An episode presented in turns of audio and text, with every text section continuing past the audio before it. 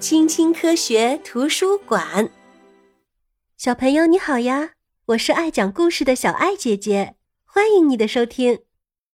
爸爸妈妈宣布了一个重大的消息，我们啊要搬家啦！搬家，简单来说就是全家要换个房子住啦。如果新家在另一个街区或者另一个城市。那么你还需要换一所学校，找一家新的运动俱乐部。小猫咪要跟我们一起搬走吗？邻居们呢？我们为什么不继续住在这里呢？我能把所有的玩具都带上吗？一开始，孩子们会对搬家提出各种各样的问题，有时候他们会感到有点难过。孩子们对这座房子里的角角落落和各种气味都已经非常熟悉了，他们很爱这座房子。可是搬家也意味着开始一场新的冒险。第一项任务，由爸爸妈妈找到一家搬家公司，负责搬运家里的物品，必须跟工作人员定好搬家的具体日期，并且啊谈妥费用。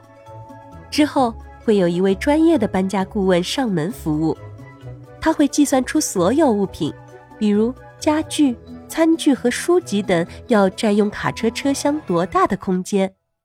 他还要预估出把所有东西全部打包所需要的纸箱的数量。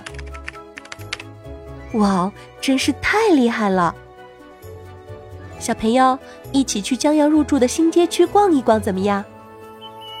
这座房子啊，带有一个真正意义上的大花园，离市游泳馆很近，但是街道没有上一个家附近的街道漂亮，学校也离得更远了。搬家经常会遇到这种情况，有些方面变得更好了，有些方面啊反而不如以前。第二项任务，开始用纸箱打包啦。趁着这个机会，把所有的物品都进行归类整理吧。孩子们啊，已经忘了这个拼图板，对现在的他们来说，这个玩具已经太简单了。还有这些衣服啊，都太小了，那就把它们全部都捐出去吧。真是个好主意！撕啦一声，纸箱装满了，我们就把它封好，并且在上面标出箱子里装的是什么。搬家的日子快到了，我们要跟附近的商店老板说再见，要跟保姆、邻居、朋友和老师一一告别。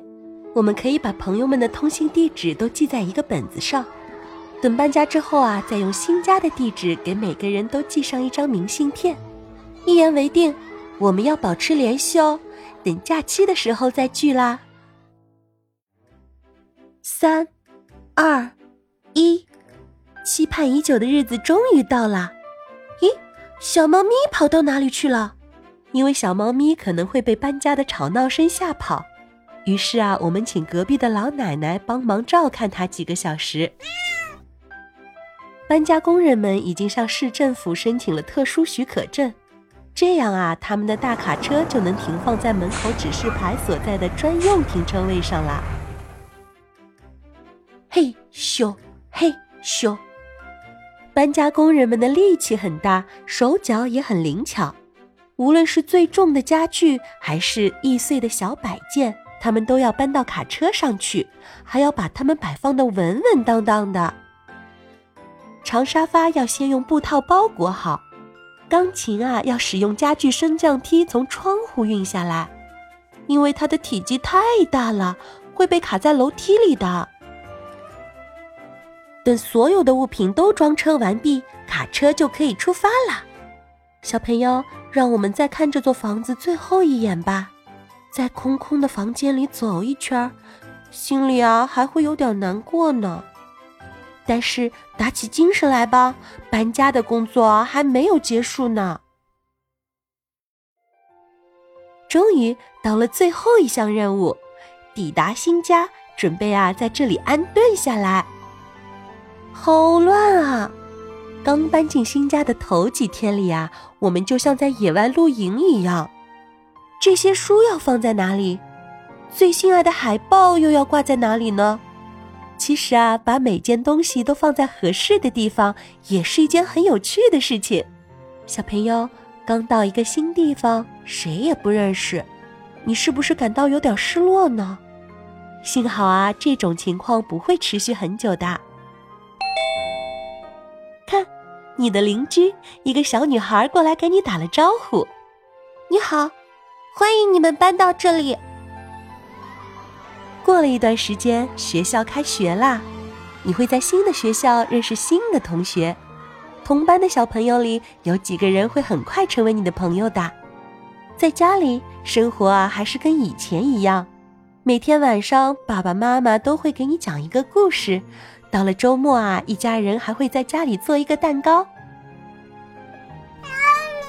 小猫咪也习惯了这里的生活，它很喜欢在花园里睡午觉呢。小朋友，你知道吗？在加拿大的魁北克省，所有想搬家的人啊，都会在同一天行动，每年的七月一日。看，这就是魁北克省的全民搬家日，多么忙碌而又欢乐的一天呀！但是啊，不管怎么样，一辈子都住在同一个地方也是有点无聊。小朋友，你觉得呢？欢迎你在评论区告诉小爱姐姐哦。如果你喜欢这个故事的话，欢迎你点赞、订阅、关注小爱姐姐哦。我们下次见，拜拜。